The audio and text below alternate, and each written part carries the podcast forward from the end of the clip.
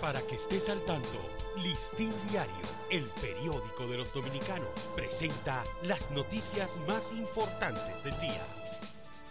Buen día, feliz inicio de semana. Hoy es el lunes 14 de agosto de 2023.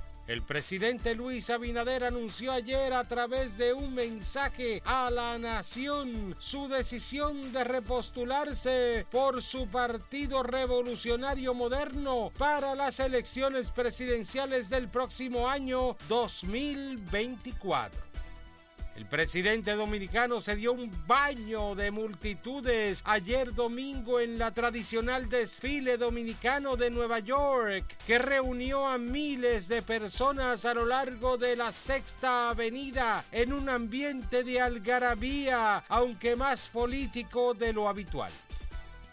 Como inevitable ve el investigador y biólogo Robert Paulino la entrada y circulación en el país de la nueva variante EG.5 del COVID-19 declarada de interés por la Organización Mundial de la Salud y que está presente en países como Estados Unidos, Reino Unido, Francia, China y también Japón. El Ministerio de Salud Pública recomendó a la población vacunarse contra el COVID-19 debido al aumento de los casos a nivel nacional este verano.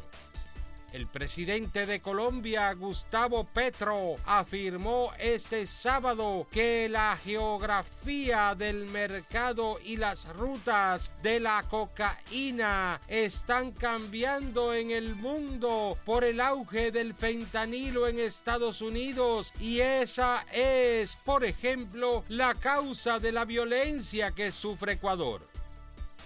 En esta edición presentamos una interesante reflexión sobre un país de raza negra con siglos eh, de sufrimiento y dominio absoluto de una élite que amasa y repatria sus fortunas, mientras la página triste de la historia las escribe su inmensa población empobrecida que ahora se encamina en el preludio del arribo de un una fuerza multinacional a su colapso existencial.